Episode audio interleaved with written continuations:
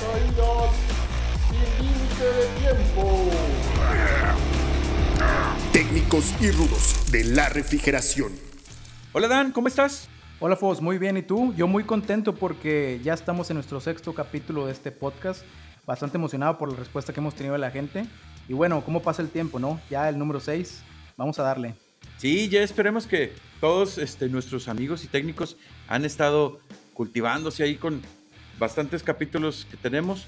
Eh, les seguimos invitando a que eh, nos envíen sus comentarios. Tenemos el correo de sac.mexico.danfos.com y también este, la página www.danfos.mx. Entonces, eh, ahí como parte de nuestras redes sociales. Y pues bien, ¿qué te parece si vamos empezando a hablar del tema que vamos a tratar el día de hoy, que van a ser los compresores, todo el tema de la compresión en los sistemas de refrigeración? ¿Qué te parece? Excelente, mi estimado vikingo. Qué buen tema. Eh, yo creo que estoy abarrando más saborcito, ¿no?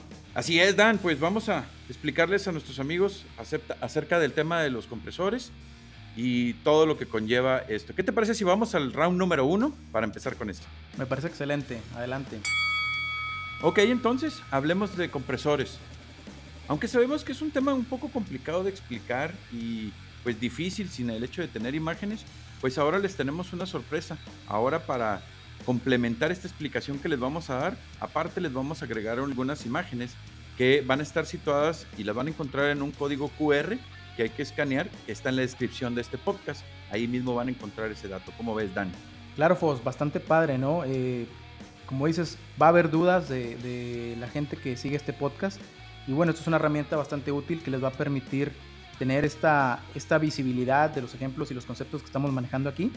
Y bueno, ahí van a encontrar mucho contenido donde se puede explicar gráficamente la función de los varios tipos de compresores que existen. Bien, entonces vamos a entrar en materia este, y a empezar a explicar. Pues vamos a comprimir un gas. Este es el concepto básicamente del compresor, en donde sabemos que el, el concepto es complejo, sin embargo, es fácil de entender si entendemos que estamos reduciendo el espacio que existe donde está contenido este gas y al momento de reducir su espacio, su volumen, vamos a aumentar su presión. Como propiedad de los gases se dice que el volumen y la presión son inversamente proporcionales. Esto quiere decir que cuando el volumen se incrementa en un recipiente, la presión disminuye. Y si el volumen disminuye, la presión aumenta. Lo mismo sucede si aumentamos la presión el volumen disminuye y viceversa. Vamos a poner un ejemplo para que le quede un poquito más claro a, nuestros amigos. En el caso, digamos, de un compresor reciprocante, eh, tenemos estas cámaras internas o cilindros donde está el refrigerante, los cuales podemos decir tienen un espacio a un cierto volumen y en un ejemplo podemos decir que le caben 30 centímetros cúbicos. Supongamos que vamos a reducir ese espacio a 3 centímetros cúbicos, quiere decir que vamos a reducirlo a una relación eh, 10 veces, ¿no? Un factor de 10. Bueno, al reducir a ese factor de 10, la presión de ese refrigerante se va a incrementar también 10 veces. Como dices tú, es un caso que es inversamente proporcional. Entonces, ahí la presión de mi refrigerante se va a incrementar esas 10 veces que estamos manejando. Entonces, si suponemos que tenemos 20 libras de presión o PSIG, cuando el refrigerante esté en 30 centímetros cúbicos, en teoría la presión resultante será de 200 libras o PSIG cuando sea 3 centímetros cúbicos de volumen. Esto es de manera simple, aunque en la realidad la presión se comporta de manera distinta. Acuérdate que la temperatura también es un factor que influye y en este caso la temperatura también nos va a incrementar ligeramente la presión. Excelente punto, Vikingo, y qué bueno que lo clarificas para dejar un poquito más claro el concepto. Pero yo tengo una duda. ¿Qué tanto más se incrementará la presión? Bueno, eso depende. ¿Y de qué dependería? Mira, pues depende básicamente del tipo de refrigerante. ¿Cuál refrigerante es el que estemos utilizando? Acuérdate que la densidad este, y la complejidad de cada, la composición de cada refrigerante es distinta. Entonces tienen comportamientos diferentes tanto en presión y en temperatura. Excelente. Pues bueno, sí, este fenómeno del cambio de volumen, presión y temperatura ocurren adentro del compresor. Y bueno, eh, la manera más fácil y común de, comprimir el gas es por medio del mecanismo del cilindro, ¿no? De las cámaras estas de, de los compresores. Y bueno, este pistón o este mecanismo también se conoce como reciprocante. Por ahí viene la clasificación de este tipo de compresores. Eh, en conjunto, tanto lo que viene siendo el cilindro y el pistón forman una cámara de volumen variable, la cual es llenada con el gas que se quiere comprimir. Este mecanismo se puede decir que es similar al de una jeringa. Ah, muy bien, fíjate qué, qué buen ejemplo. Pues básicamente el pistón se mueve de manera lineal a lo largo del cilindro. Cuando el pistón está más alejado de la base, pues básicamente es cuando el refrigerante es admitido o es cuando entra este refrigerante a este espacio y luego eh, ya se cierra esta compuerta y ya empieza a comprimir. Y bueno, hay que mencionar también que eh, los pistones o el pistón tiene dos válvulas, una de entrada y una de salida.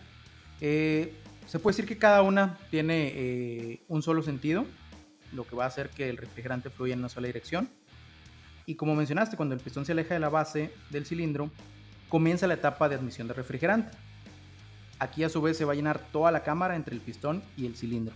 Ahora el pistón se mueve hacia la base o hacia, hacia adentro, cerrándose y se aumenta la presión y se produce la compresión. La válvula de admisión ya no va a dejar pasarlo durante, durante el proceso de compresión y cuando llegue a su punto final, entonces la válvula de salida es la que se va a abrir para dar paso a que salga el, refrigerante que ya esté comprimido. Es algo muy similar a lo que usan los mecanismos de motores de combustión de los autos. Es correcto, es correcto. Pero bueno, hay que mencionarle también a nuestros amigos que esa no es la única manera de, comprimir gases, ¿no? Por ejemplo, depende de la configuración de tu compresor.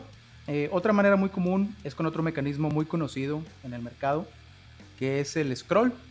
Eh, aquí es difícil eh, explicar de manera auditiva cómo funciona con, con palabras de uno, pero bueno, vamos a intentarlo de todos modos. En este siguiente round veremos más acerca de este interesante método de compresión. Entonces, cuando estamos hablando ya de un compresor de tipo scroll, se tienen dos cámaras que forman la, el espiral de este compresor.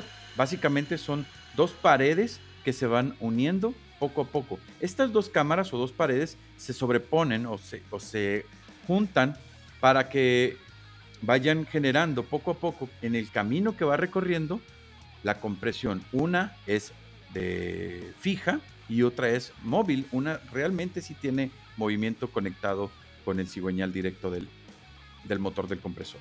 La espiral que sí tiene movimiento, básicamente lleva a cabo el camino del refrigerante hacia la compresión. Es correcto, mi estimado Foss. Y bueno, este movimiento oscilatorio, si le podemos llamar, es el que va a causar eh, cambios de volumen entre las cámaras eh, de las dos espirales.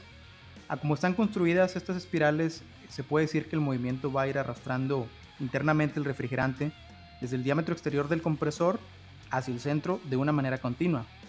En ese dicho arrastre, el espacio se va a ir reduciendo, lo que significa una disminución de volumen y pues a consecuencia un incremento de presión, como ya lo habíamos platicado. Vale mencionar que este es un mecanismo muy eficiente y es una forma de trabajar en este método de oscilación bastante eh, eficiente energéticamente es una parte en donde estas fases de la compresión se realizan en todo momento en este tipo de compresor. Sí, bueno, tal y como mencionamos, es, es un poquito difícil explicar cómo funciona este mecanismo mediante esta vía auditiva. Pero bueno, les sugerimos que al final de este episodio visiten los links que, dejamos como material de apoyo para que puedan entender un poquito más y gráficamente vean cómo funciona este tipo de compresor scroll. Aquí van a encontrar el código QR o bien las ligas de, las páginas directas que nos van a, mandar a, los canales de YouTube de Danfoss, donde podrán ver todo este contenido. Entonces, en el compresor scroll, la válvula de admisión es el principio del scroll y la válvula de descarga básicamente sería el centro de este espiral o el fin de este espiral. En una de las grandes características del compresor scroll es que tiene bajo nivel de ruido y baja vibración debido a que su movimiento es mucho más suave a comparación de un compresor reciprocante. Una desventaja de estos scroll es que para el efecto de compresión eh, las espirales están diseñadas hacia un solo sentido de, oscilación, eh, por lo que para eso vamos a depender de un cableado eléctrico que asegure que el sentido oscilatorio diseñado por el fabricante pues, sea el correcto. ¿no? Al decir esto me gustaría indicar que si se cablean mal las fases, eh, esto puede ocasionar mal funcionamiento del compresor y bueno, y si se deja por un tiempo prolongado, este se puede dañar también.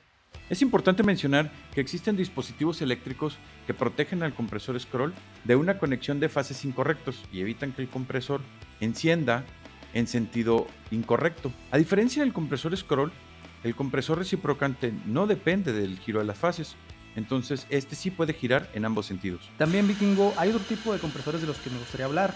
Estos son menos comunes, pero son también bastante utilizados, sobre todo para unidades diseñadas con capacidades mayores, eh, eh, sobre todo en el segmento de aire acondicionado. Este es el compresor centrífugo. Este tipo de configuración se caracteriza por su flujo de descarga radial, eh, donde el gas se aspira por el centro del impeller o rodete giratorio con aletas o cámaras radiales y las fuerzas centrífugas lo, empujan hacia el perímetro del rodete. Se puede decir que el movimiento radial del gas que es expulsado del impeller produce de manera simultánea un aumento de presión. Sí, excelente, Dan. Pues básicamente estos compresores, también conocidos como turbocompresores, operan llegan a operar hasta en altas velocidades. Como se han de imaginar, los ejes de estos compresores llegan a estar sometidos a un gran desgaste. Y vaya que sí, Vikingo. Por esta razón, Danfoss cuenta con los compresores llamados Turbocore. Estos tienen ejes y, y, y estos ejes traen unos rodamientos sin fricción, los cuales operan con levitación magnética. Esto logra que no exista contacto entre los rodamientos de los mismos ejes. A consecuencia, esto también hace que el compresor opere libre del uso del aceite y no se ocupa de lubricante para los rodamientos. A no haber fricción y al operar también a altas velocidades, hace que este tipo de compresores sean sumamente eficientes.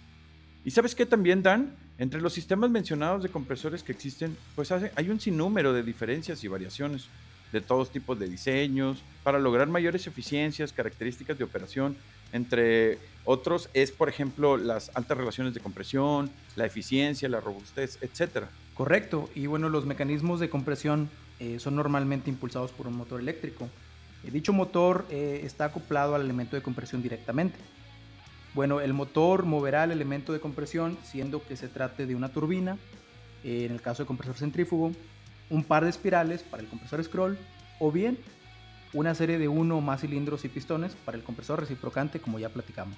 El sistema de compresión se encuentra dentro del sistema de refrigeración y dependiendo cómo se encuentre el motor de los compresores, se pueden clasificar en compresores abiertos, herméticos o semiherméticos.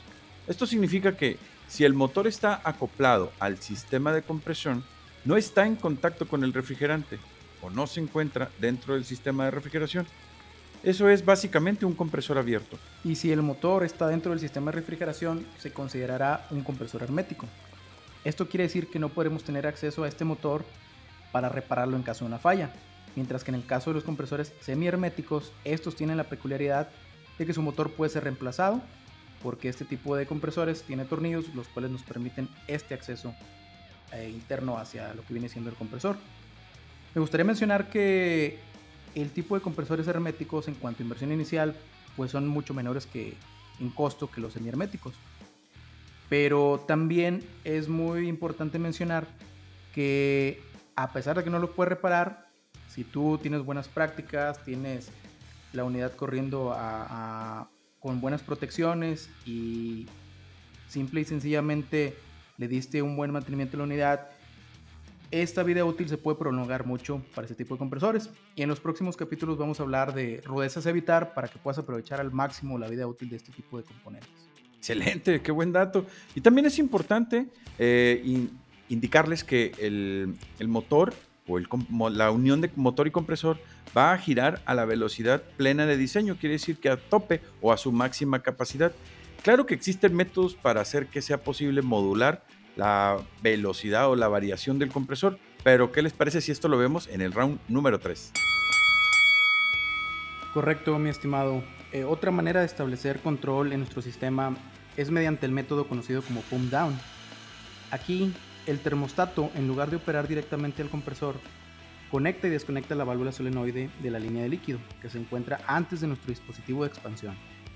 Con este método, al cerrar la válvula, el flujo de refrigerante hacia el evaporador se va a detener y el compresor seguirá funcionando hasta que no quede más refrigerante en el evaporador. Entonces, para evitar que siga operando el compresor hasta llegar a vacío o una presión negativa, se recomienda tener instalado un control de presión de baja el cual es ajustado a la mínima presión requerida.